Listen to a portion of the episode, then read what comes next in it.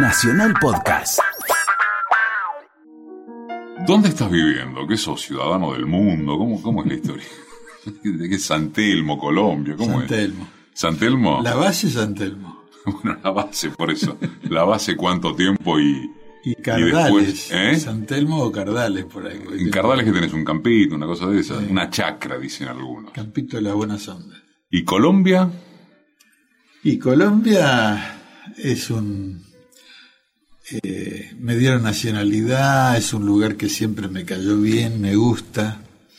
Estoy muy metido en, en el tema de la paz, de, con la gente, me gusta tocar no solamente en el Jorge Eliezer el Gaitán, que viene a ser como el Rex acá, o el ópera, sino que me gusta ir a lugares extraños que, que han sido muy castigados por la guerrilla, por la guerra, y, y este, y tiene otra, es otra historia ver, ver toda esa gente y meterse en lugares que ni los colombianos conocen, ¿no?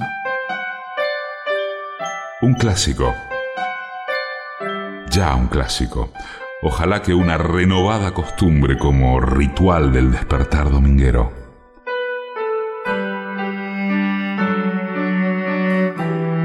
Domingos, 11 a 12, un programa de entrevistas. Decime quién sos vos. Antonio Franco de Benedictis, cantautor. Espiero. Y hoy va a contar quién es. ¿Y cómo llegaste a Colombia? Esa historia se conoce poco. ¿Cómo llegué? Sí.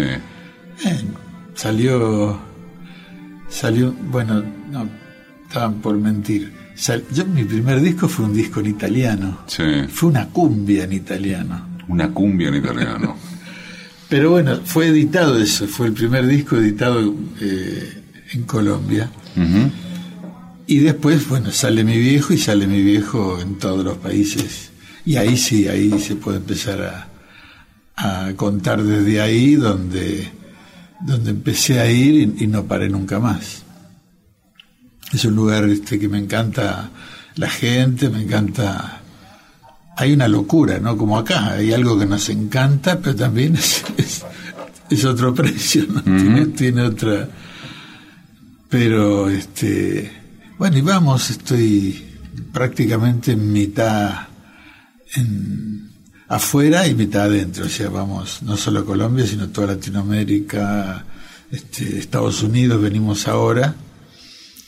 Y en Estados Unidos pasa una cosa muy interesante que es cantarle a tipos de, de 12, 15 países de Latinoamérica. Entonces estás como en Latinoamérica Unida, que es un sueño, pero estás como ensayando. Eso va a pasar algún día si lo vemos, ¿no? Y este y es muy muy interesante. Es una posibilidad que me da. Yo digo, cualquier ciudad del mundo tiene más de 200.000 latinos, Sí. cualquier ciudad grande.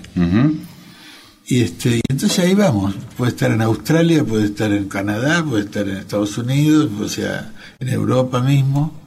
Y ahí andamos dando vueltas y, y nos va a ver ese público, que por ahí hay algún local, pero son muy minoría total. Piero nació en Italia, en Galípoli, el 19 de abril de 1945 y es tres años después que llega a la Argentina y su familia se radica en Banfield, en el sur del Gran Buenos Aires. Arranquemos por.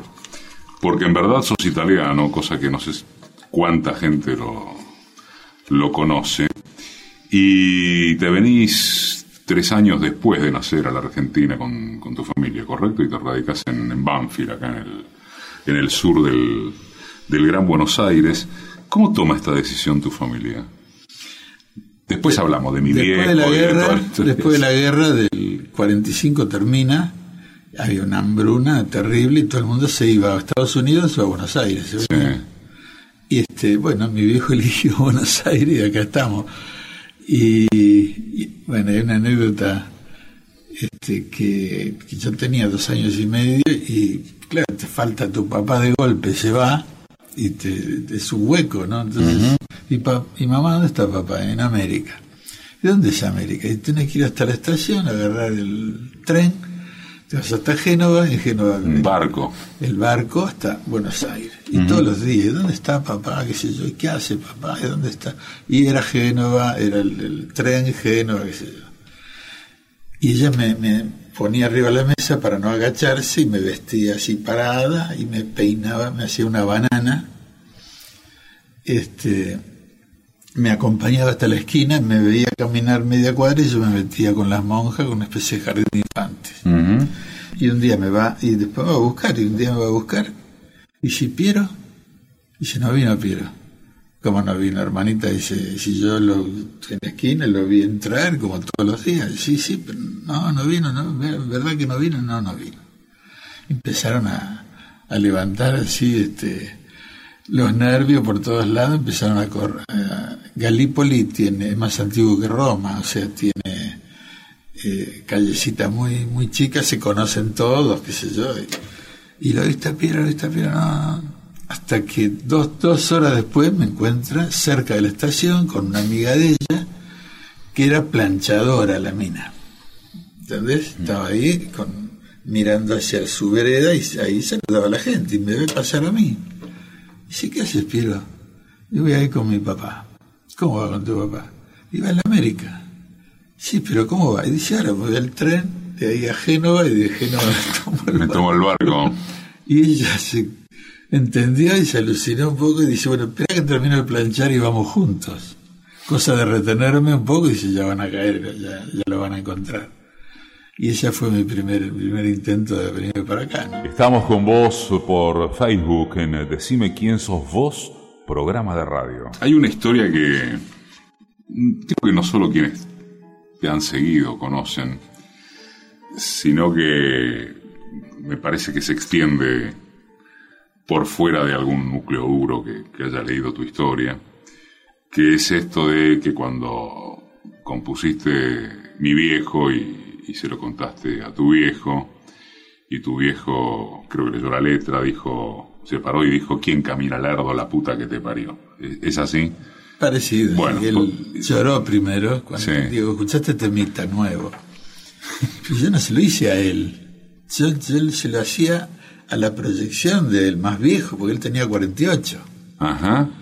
Y José tenía el padre muerto. O sea.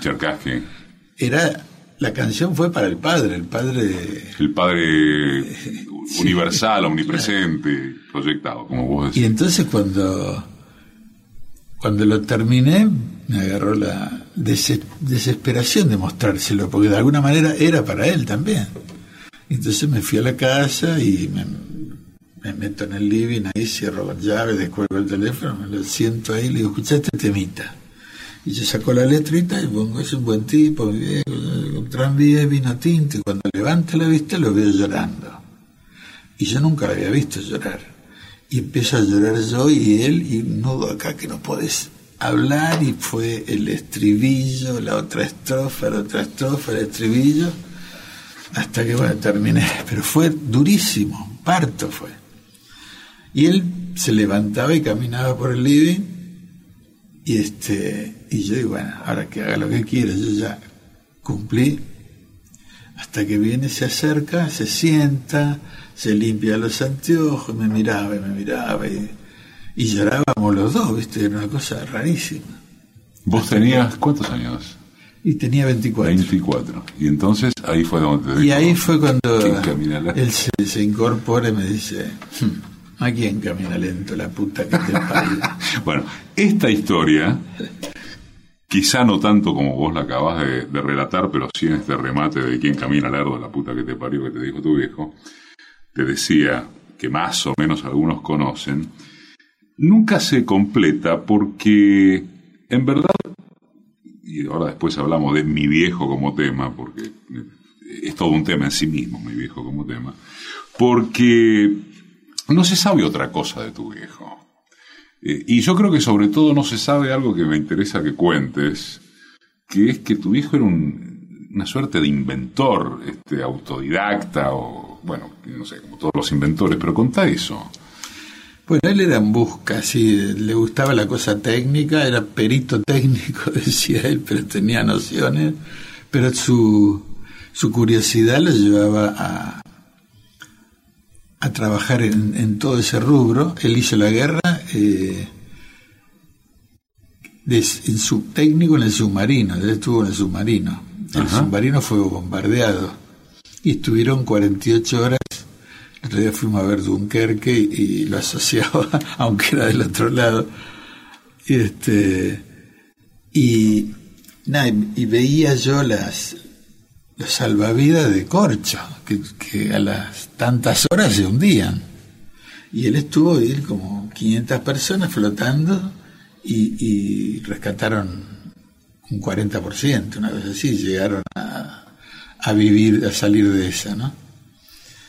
Y, este, y él estuvo añares sin yo decía, viejo, contame de la guerra, contame. Y no quería saber nada. El tipo tenía como cerrado este, el tema con, con, la guerra, con, que la pasó muy mal, digamos. Y eso que era submarino, dentro de todo, era una cosa este, afina a, él. Y, y después con los inventos, eh, él siempre buscó y siempre encontraba cosas, las patentaba me acuerdo que uno del que le fue muy bien fue con Philips, y con la fábrica de lámparas Philips, y los, los, este, los tubos fluorescentes, te acuerdas que antes titilaban y prendían.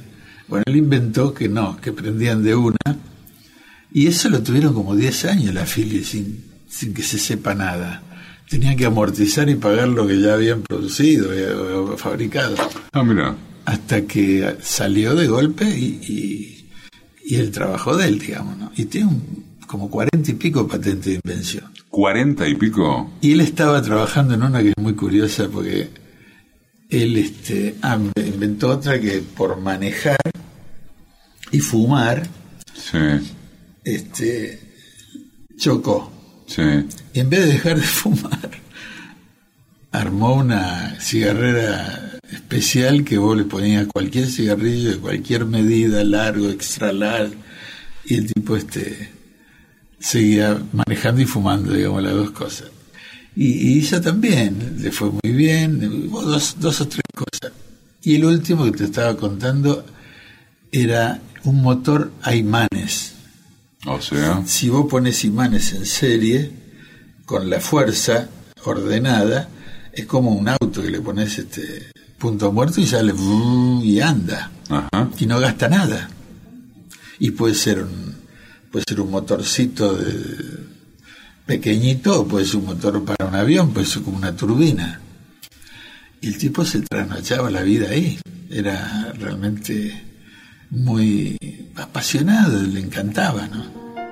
En 1951 la familia de Piero se muda a la provincia de Río Negro donde ingresa al colegio diocesano en Viedma y estudia como seminarista hasta que abandona en 1963.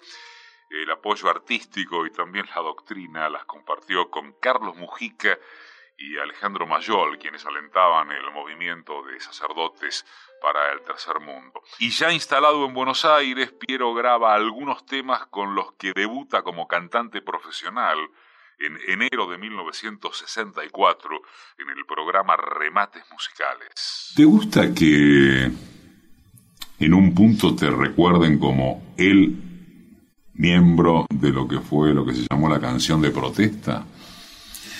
Sí, pero es una realidad. cuando nosotros empezamos a protestar no protestaba nadie. Ni, Así es. no había un periodista que protestara, ni un músico, ni un nadie. O sea, lo que decía el presidente, el obispo, era sagrado. Y entonces este, nosotros fuimos los primeros kamikazes que, levantamos la voz y decimos, esto no estoy de acuerdo, esto no es así, esto no me parece. Y eso fue lo que empezó a, a empezaron a darle a alguien el, nombre de canción de protesta, ¿no?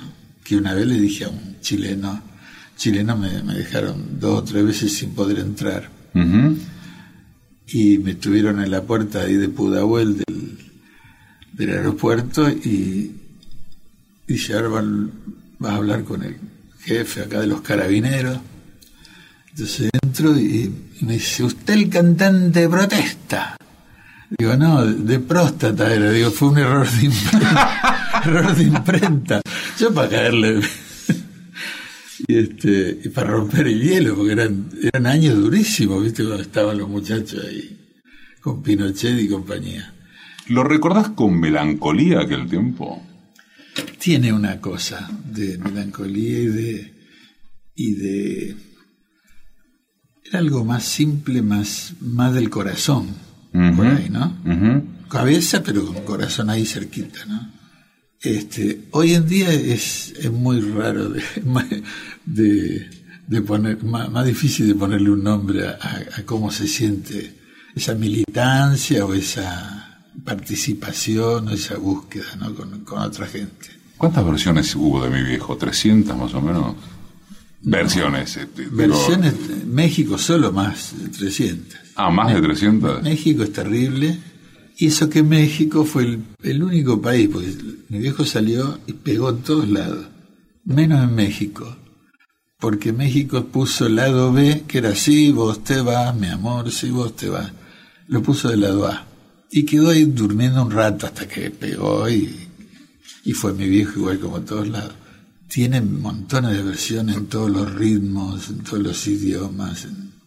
es muy, muy increíble. ¿Y, y seguís, te estaba a preguntar, por preguntar, ¿seguís cobrando derechos por eso? ¿Tenés control o algo de eso? Sigo cobrando. Una vez le ganamos juicio a Sadik porque nos pagaban el 1% de lo que correspondía. Y sigo cobrando el 1%. Cobro, claro. Cobramos, pero son este es muy mucha vuelta pega esa plata hasta que hasta que llega hasta que llega el autor. Es en 1968 cuando Piero conoce al escritor José Cherkassky, con quien produjo éxitos en América y Europa y claro, mi viejo como emblema que lleva más de 300 versiones grabadas en diferentes idiomas. Es un buen tipo, mi viejo, que anda solo y esperando. Tiene la tristeza larga de tanto venir andando yo lo miro desde lejos, pero somos tan distintos. Es que creció con el siglo, con tranvía y vino tinto.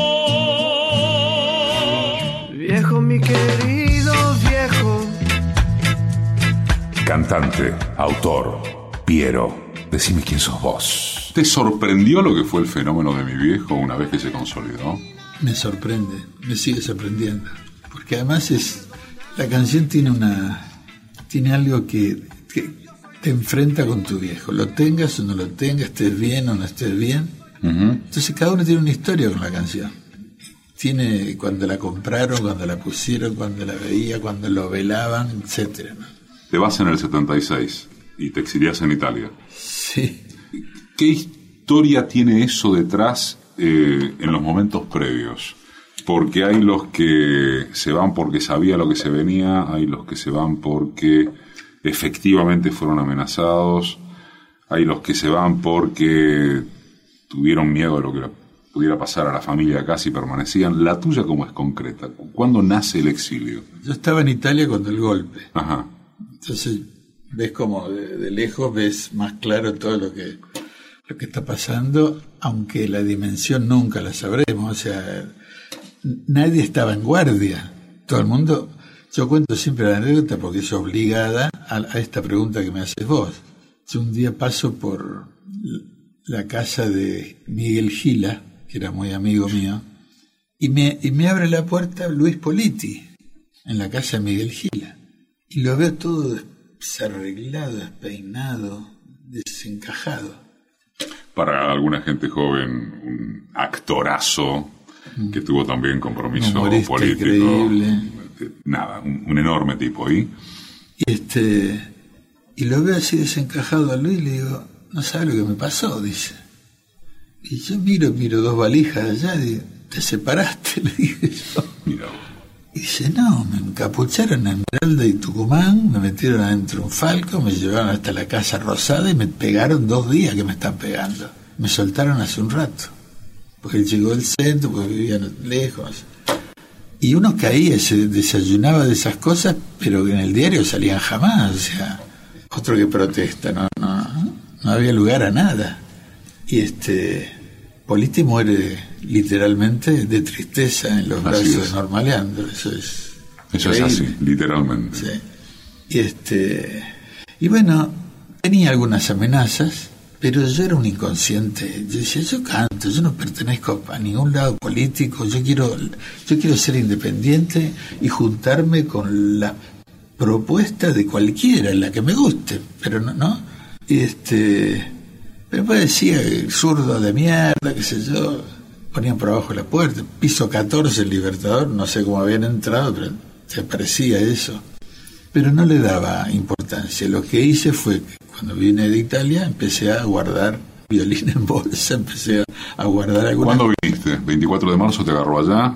¿Y habrás Sí. venido que a los meses? junio, ponele, mayo, junio. Bueno, y entonces, Y este y yo estaba viendo qué, qué hago. eh, Y yo tenía como un- una necesidad, ganas de irme a vivir al campo. sí, Pero si yo me voy a vivir a Pergamino o a Cardale o donde quiera, te encuentra uno y te encuentran todo. Entonces, digo, no, voy a Italia. Italia para mí, eh, yo cuando iba, iba a Grottaferrata, que era la zona de los castillos romanos, y ahí hacían vino, hacían este salame, hacían este cosas que tenían que ver con, con la tierra, una- pero una cultura tienen ellos de eso increíble.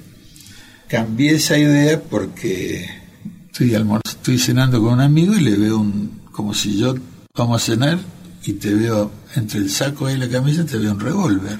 A vos a Liberty con un revólver no- nada que ver. Y este tipo igual decía qué tiene que ver dice no lo que pasa es que me asaltan hay asalto toda la semana y tenía que andar cargado digo no vengo de la guerra no voy a venir al Far West acá con y era la época de Aldo Moro te acuerdas todas esas la Brigada Roja. tristonia rara. Bueno, no, pero este, yo vuelvo y, y estoy preparando justamente el otro día, me acordé, a veces ni me acuerdo, el 31 de julio era lo que me, lo que me pasó, que te voy a contar ahora. Llega mi hermana a las 4 o 5 de la mañana, que un ex novio de ella, hijo de un comisario, le toca el timbre y, y ella dice otra vez este plomo, ya se habían separado, ya se habían terminado. Viste que viene otra vez el portero y, y están los de vu otra vez. Y, este, y entonces dice, decirle a tu hermano que se vaya esta noche ya. Porque dice, me fui a dormir, pero no podía dormir. Dice, yo lo, vi en la lista, lo vi perfecto. Dice, tenés que ir ahora, andá ahora y avisale. Y bueno, entonces ella viene sacada así y me, y me dice lo que pasó y digo, no, no pasa nada, si yo no juego a nadie, si yo no hago política, yo canto canciones, sí, pero ¿Hasta ese nivel de inconsciencia? ¿En Sí. serio? sí, porque uno no quería, que, hay una parte que no quiere creer esas cosas que Sí, pasan. está bien. ¿eh? Y, y- y le pasa al otro, puede pasar a uno que está más o menos en alguna historia, pero yo no comulgaba algún, muchas historias y trataba de, qué sé yo, de, ir por ese lado y este, bueno, ella me ruega que salga, que no importa, otro día hablamos si, si, si sos o no, o qué, pero ahora rajemos de acá. Me hace llorando dos, dos valijas, dos maletas, y este y bajamos piso 14 ella se va para su casa al centro y yo lo llamo a Arturo Puig que vivía piso 14 Libertador y Maure enfrente del túnel que está ahí. Y entonces me voy con las dos valijas caminando así llego la- subo a lo de Arturo y mientras estábamos subiendo le, le conté que vino mi hermana qué sé yo qué sé cuánto. Cuando subimos otros pisos 14, porque era también 14, y miramos a, a, a mi casa, a mi departamento, ya estaban los dos Ford Falcon sin patente en la puerta. Y nunca más entré a mi casa, a esa casa. Se robaron, se saquearon todo y, se, y ahí terminó, nunca más entré ahí. El problema era irse. Claro. Porque Seiza era este bravo, ¿viste? Y, y ahí estaba el, el, ahí estaba la, el que te quería dejar pasar o el, o el que estaba pescando. Y me acuerdo que hubo un retraso del avión que sale a las 3, no, sale a las 4.15, ¿no? De las 4 dice, no, no va a salir 4.15, va a salir 5 y 10. Y así hasta las casi 10 de la noche, más o menos 12, no me acuerdo bien, pero ya oscurecido hacía un rato. 6 era una caja de zapatos, ¿viste? Abría una puerta y estaban todos, ¿quién va a venir ahora? Y este, hasta que porque no enganchaban con un repuesto, no sé qué decían, pero salimos, nos despedimos, mi familia, este Arturo, Marilina, Alfa, Emilio Alfaro, Alfaro, y Selva y Arturo, o sea, cuatro famosos, otro actor más que no era tan conocido, pero eran como mi pantalla para entrar al avión, para que, para que el, el de, claro, sea de demasiado sí, sí, sí. la historia. Bueno, la despedida, la la extrañeza, porque dos días antes estábamos en otra y ahora estábamos realmente en un lugar muy, muy peligroso, muy raro. Sube el avión, el avión carretea, levanta, mientras levanta, viste que mete la rueda, troc, troc, ¿no? Y la zafata que dice, bueno, dice, por eh, por temas técnicos vamos a volver a no aterrizar. Te, creer. te juro. sí, no puedo creer. Vamos a aterrizar, dice. Y ahí sí te juro que porque él, lo de Libertadores Maure fue como, dentro de todo, fue, ole, viste, como que zafaste, terminó de, de, de enterarte y zafaste. Acá no, acá estaba, volvía a aterrizar, o sea, volvía a la boca del lobo, pero sin mis amigos sin pantalla. Sin nada. Y este, y no, y era, era, era eso, era que le probaban un, un repuesto y no calzaba bien del todo, entonces reprogramaban la salida y no, calzaba hasta que cuando el avión despega llega el repuesto nuevo. Lo estaban atando con alambre, viste, mejor. Porque, claro, mirá si no pasa algo. Mirá si no, mirá si no volvía. Y ahí me fui a Panamá, porque yo era muy amigo de Omar Torrijos, y él decía, quédate acá, que yo digo, no, yo estaba con una historia en el... Yo estaba cantando muy poco, había como dejado de cantar, pues uh -huh. yo, lo que yo cantaba era una cosa y lo que ocurría era muy distinto. Entonces estaba medio así, medio decepcionado, medio dudoso en cuanto a qué quería. Entonces me agarró unas ganas de irme con por ahí hacer una comunidad, irme a la isla de Pascua, irme a lugares así, algún lugar recóndito con, con un par de, de, parejas o de gente. Y Torrijo me decía, acá doy una isla contadora, son un montón de islas. Digo, pero acá hace calor 24 horas. Yo le decía, digo, tengo que estudiar un poco más o menos dónde, por qué, qué sé yo. Y contadora me acuerdo que era, contadora es especial, dice, porque si si no había sol, este, no pagabas. O sea, era por ese lado estaba bárbaro, pero bueno, no, me fui a Italia donde me pasa lo que te conté antes con el abogado y con Grottaferrate y los castillos romanos. ¿no? Hoy cuenta quién es Antonio Franco de Benedictis, cantautor. Esto es radio, esto es un retrato. Esto es Decime quién sos vos domingos, 11 a 12.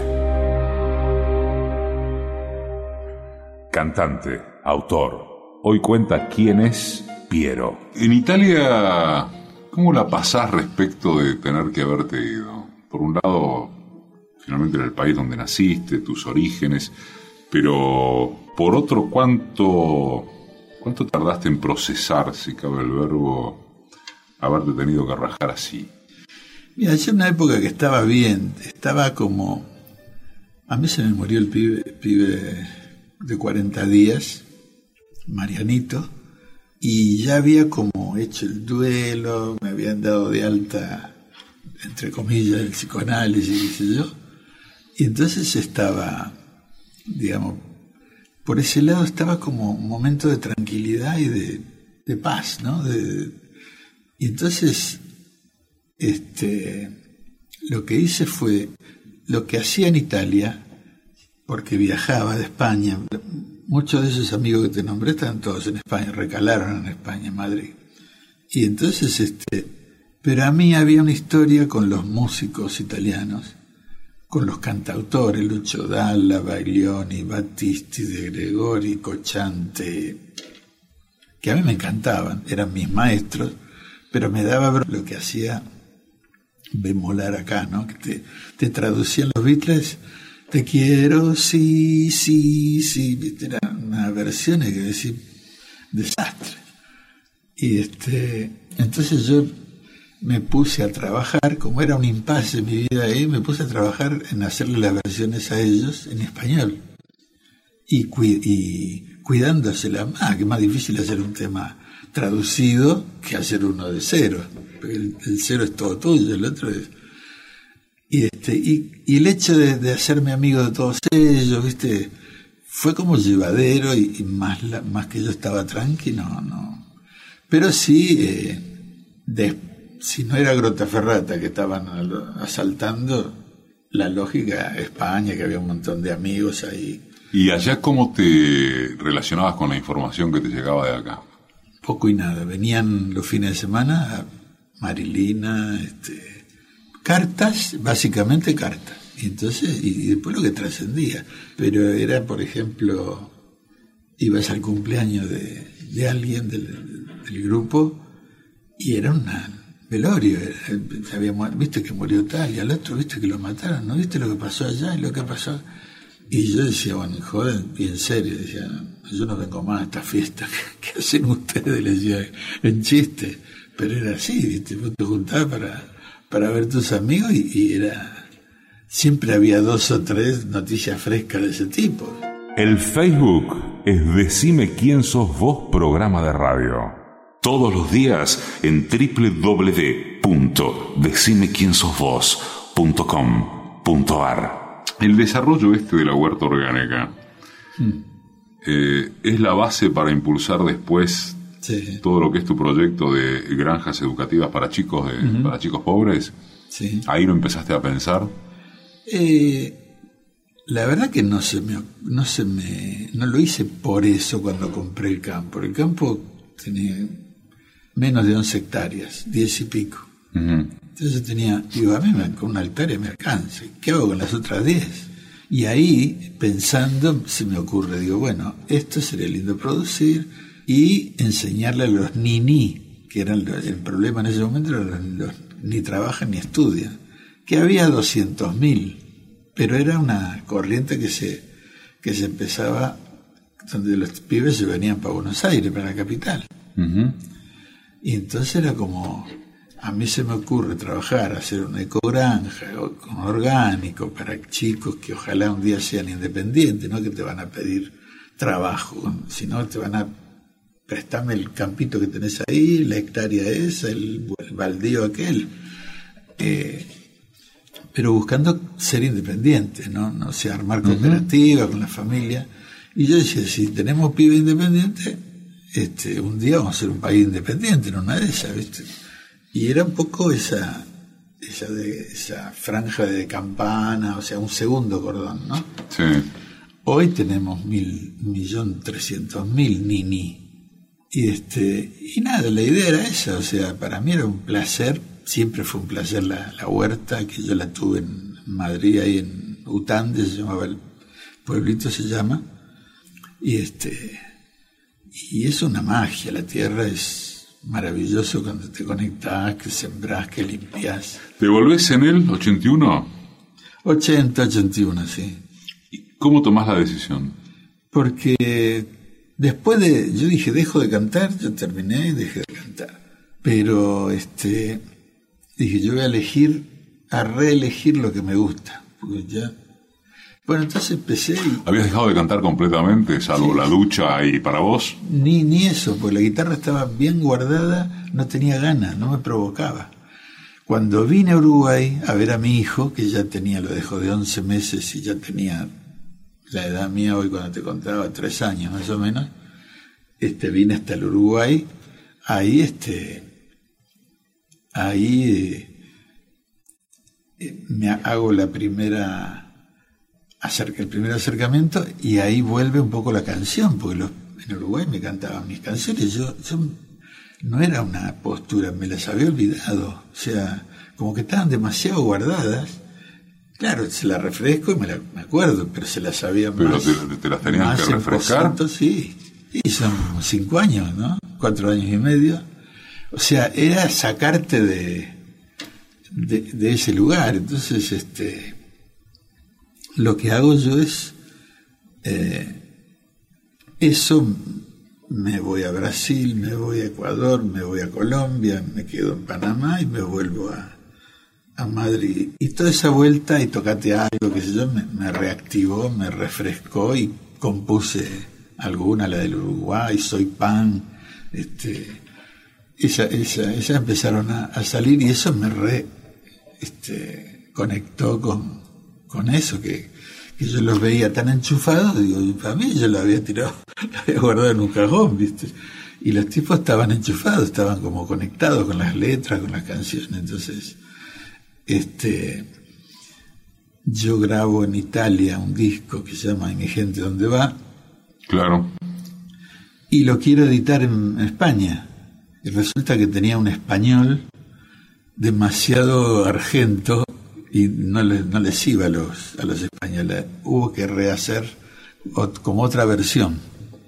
¿eh? Corregir un montón de, de modismo y de cosas que no. Y, este, y, empezamos a hacer la promoción, nos íbamos a, a- al interior, a Valencia, a, la- a todos lados, todas las provincias. Me acuerdo que me había una canción que se llama Dos horas de polvo y todos los, los este, que me decían, "Ey, dos horas de polvo no está mal, todos me hacían el mismo chiste. Y era dos horas de polvo para atravesar casi el desierto finalmente el mar, mi amor es del mar más que de vos. Después me salía con esa, pero todos me salían con eso. Bueno, la cosa es que estoy en, en esa época de promoción y Marilina me avisa y me dice, yo no sé cómo hablamos por teléfono, creo, y me dice, mira, acá yo estoy, Norma Leandro ya volvió, este, se, puede, dice, tranquilito, se puede.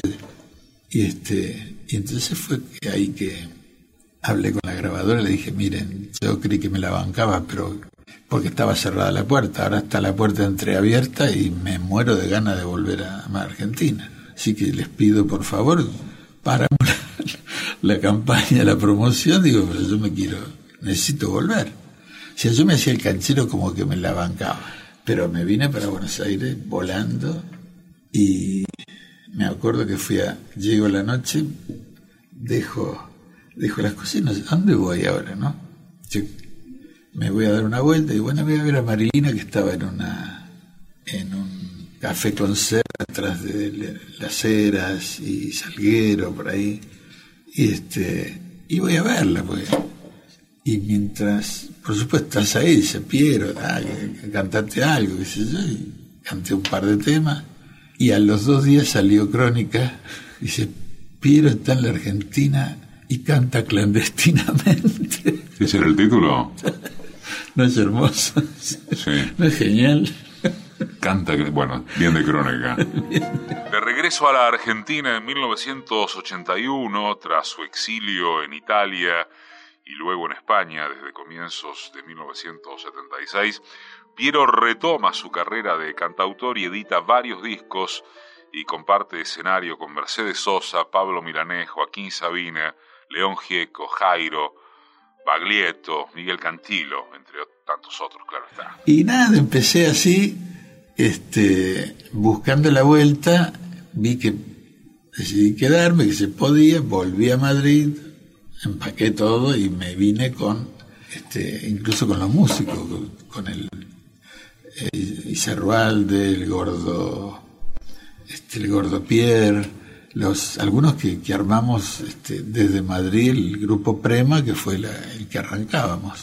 Y entonces decidimos hacer un obras, medio, arri- Sí, medio me acuerdo. Y al, y al llegar la fecha, dos obras. Se vendió todo uno y, se abrió la segunda función. Y a la tarde de la primera función, eh, ¿cómo se llama? Mancini, que era el padre de Raquel Mancini, era gerente de obras. Y me llama y me dice, Piero, todo mal. Dice, no, tenemos órdenes de arriba que tenemos que este, soltar ahí y devolver la plata y, y no se puede. Y fue muy, muy fue un bajón muy fuerte porque ese día muere, parece? ese día muere Torrijos. O sea, yo tenía los dos noticias así, estábamos en una quinta ensayando y este y bueno fue fue muy duro de volver y, y desembarcar mal, o sea, como que me había yo me suelo pasar a veces, o sea, me había pasado con, con, con obras que son 5.000. Entonces, eh, dice, bueno, busquemos un- alguien que tenga un amigo milico, alguien tiene, nadie tenía un, Nadie tenía un amigo milico. de, de mis amigos. Este, hasta que uno dice, eh, llama de Madariaga, dice, un hermano general, el, el periodista. Claro. Digo, ah, bueno, ese lo conozco, voy y voy, le, me le presento en Radio Rivadavia y le digo, este, ¿cómo te va? Llama, qué sé yo, mira, me pasa esto, esto y esto, tenés un hermano general. Digo, dice, sí, bueno, yo hablé con mi hermano, listo. Y bueno, yo nunca hablé con, nunca lo conocí al general Madariaga, este, este, pero él me da una dirección al lado del Teatro Colón, que están las oficinas ahí, y en tal piso tengo una entrevista con alguien de los de arriba. ¿Eran quién era? Ah, de arriba, son órdenes de arriba, pero arriba quién es, ¿viste? No se sabía. Pase por acá, pase por acá, y lo tengo como a 20 metros, Macera. Ah, bueno. Se levanta Macera y viene caminando, pero pibe, dice, ¿cómo te vas a meter con obras sanitarias? Cinco mil personas, dos funciones, diez mil personas. Eso es una barbaridad, vos tenés que venir despacito, dice, cuando mucho, dice, un teatro de mil, tranquilo. Y la verdad que mientras se acercaba, le digo, la verdad que te, agradezco lo que me estás diciendo, porque nadie te decía nada, nada de nada te decía. Entonces, acá me está diciendo la fórmula. Digo, la verdad que muchas gracias, qué sé yo. Digo, sí, pues sí, nos pasamos, ahí, qué sé yo. Este, y nada, me fui de, de esa oficina, porque llegó, lo saludé, tres palabras y me fui, o sea, ya estaba. Y me voy a Radio Rivadavia de nuevo a verlo Antonio Carrizo. Y le digo, Tony, Tony querido, tengo una noticia, una primicia para darte. A que no sabe con quién estuve. Y empezó a tirar ahí, no le pegó ni, ni cerca. Y entonces estuve con Macera. No me diga, pero sí, sí. ¿Y qué te dijo? Que yo le cuento todo, timbre, teléfono, eh, Romay. Dice, Pierito, vos sabés que vos empezaste en Canal 9 y ahí tenemos el Teatro Nacional, que es como decir tu casa y Canal 9, y tiene mil butacas y estás, este, todo el teatro es tuyo para ver que hagas tu desembarco y, tu, y te pongas al día, bla, bla, viste cómo era. Y la verdad que se me se dio vuelta la, la historia, si bien era muy, muy fuerte, muy duro, eh, el aire era distinto, todavía era parecido al aire que dejamos, o, o peor, no sé. Este, hacemos el Teatro Nacional, pero hacemos viernes, dos el sábado y uno el domingo. Viste, uno se, se ceba mal y, ya y eran cuatro mil esas. Y el tipo me dice, mil. Bueno, la cosa es que digo, acá no vamos a joder a nadie, no vamos a provocar nada, que sé yo. Habíamos, habíamos contratado a dos hermanos policías que nos paraban la policía en la puerta. Decía, no, el Tano está tranqui, dice, no, no, quiere quedarse acá, no va a venir a hacer lío, qué sé yo, qué sé cuánto. Y lo, primero los este, contuvo, se fueron y al otro día este, viene el gordo Pierre con un papelito así, me lo da al escenario así, Y levanto, miro y dice, tenés que desalojar la sala porque está la brigada de explosivos y este tiene que salir toda la gente, qué sé yo. Y yo me, me canté un tema más porque no podía creer, viste, como... Y, y después dije, bueno, miren, las bombas no se ponen, las bombas explotan, digo, no, no se avisan las bombas. Este, así que nosotros nos vamos a quedar por acá en los camarines, ellos van a revisar todas las butacas, ustedes van a tener que salir y volverán más tarde. Así fue, hace una horita, dos de revisación, y entonces cuando le dan el ok para que pase la función, este, la primera función entraron las dos funciones, entraron dos mil, donde entran mil. Pero ahí fue el desembarco, o sea, estuvo buenísimo, ahí fue una fiesta, este, ahí aterrizamos y, y para redondear esta charla es como decir, de los primeros 100 conciertos que hicimos, en, casi 60 hubo gases lacrimógenos, bombas de olor, bombas de humo, amenaza, de todo. De, según el comisario de de Comodoro, de Rivadavia, de, de, de, cualquier ciudad que cada, cada uno tenía su, su librito, su manera de, de interpretar las cosas. En el ámbito de la gestión pública, Piero se desempeñó, como es conocido, como secretario de Cultura en la gobernación bonaerense y últimamente, como lo cuenta, recorre Latinoamérica promoviendo diferentes causas sociales por las víctimas de la guerra en Colombia y contra la trata de personas. En particular en Colombia pasa bastante tiempo, obtuvo esa nacionalidad y recibió el premio a la excelencia musical otorgado por la Academia Latina de la Grabación. Se nos fue el tiempo y hay, bueno, hay una parte de, de, de, de tu historia, eso se conoce más, que es, entre otras cosas, cuando al poco tiempo, en el 82, conoces a Indra Devi, eh, y todo lo que ella influye en tu vida y cómo trabajas con ella en la Fundación Buenas Ondas, con chicos de la calle.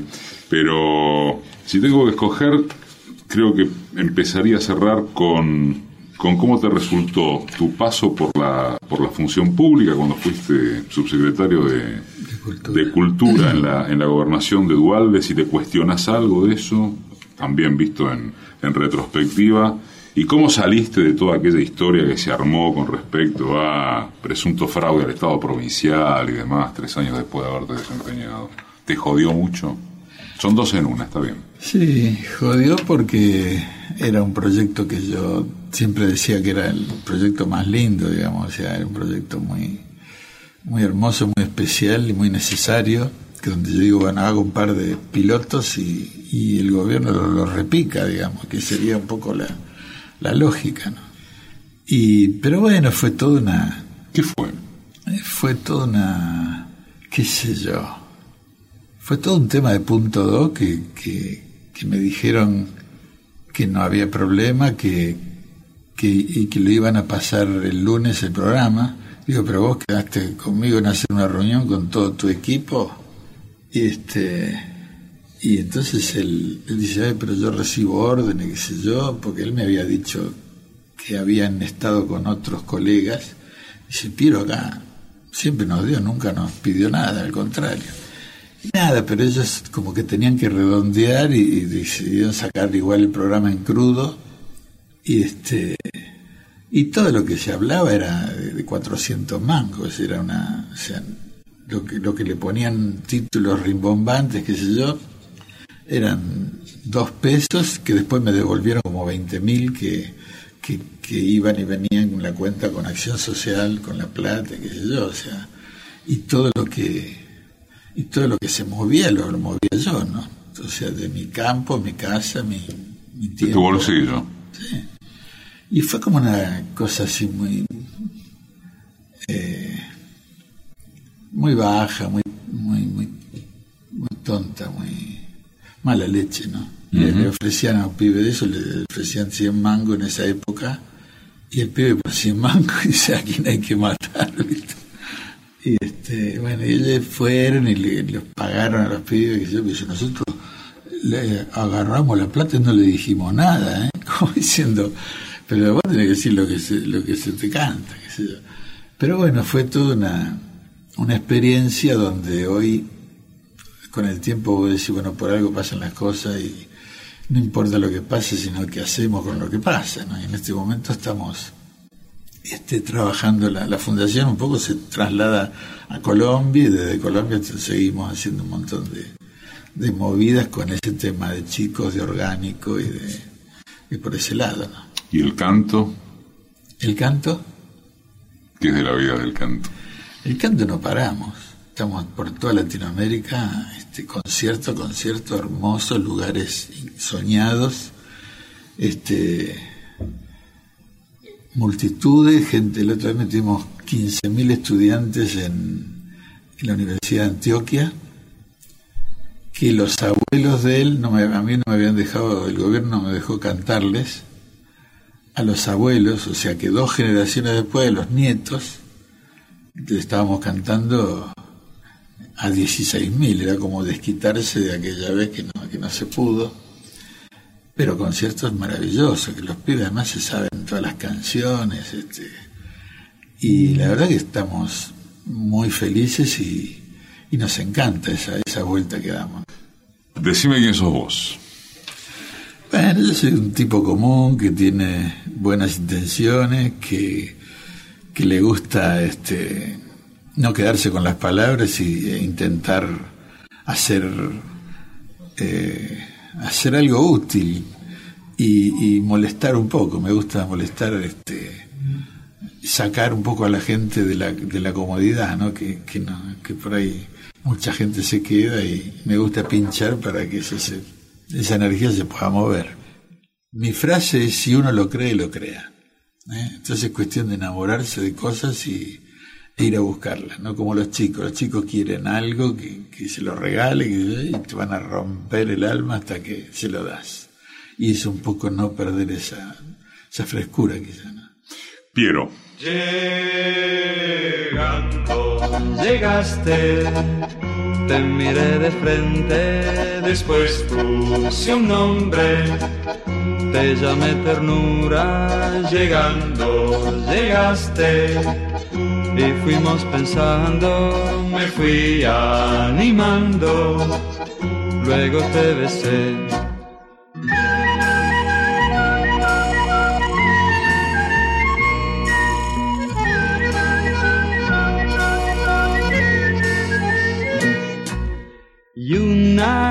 Mañana, mientras el café mezclaba, en una servilleta blanca yo te dibujaba, yo te dibujaba.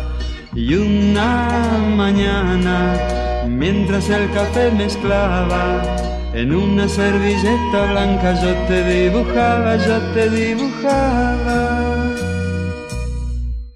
Llegando, llegaste te miré de frente, después puse un nombre, te llamé ternura, llegando llegaste y fuimos pensando, me fui animando, luego te besé, llegando llegaste, te miré de frente. Edición y concepto sonoro, Mariano Randazzo. Asistencia de producción, Laura Fernández. Diseño de página web, Oscar Flores. Producción general, Roxana Russo. Conducción, Eduardo Aliberti. Todos los domingos, AM870. Radio Nacional todos los días en www.decimequiensosvos.com.ar.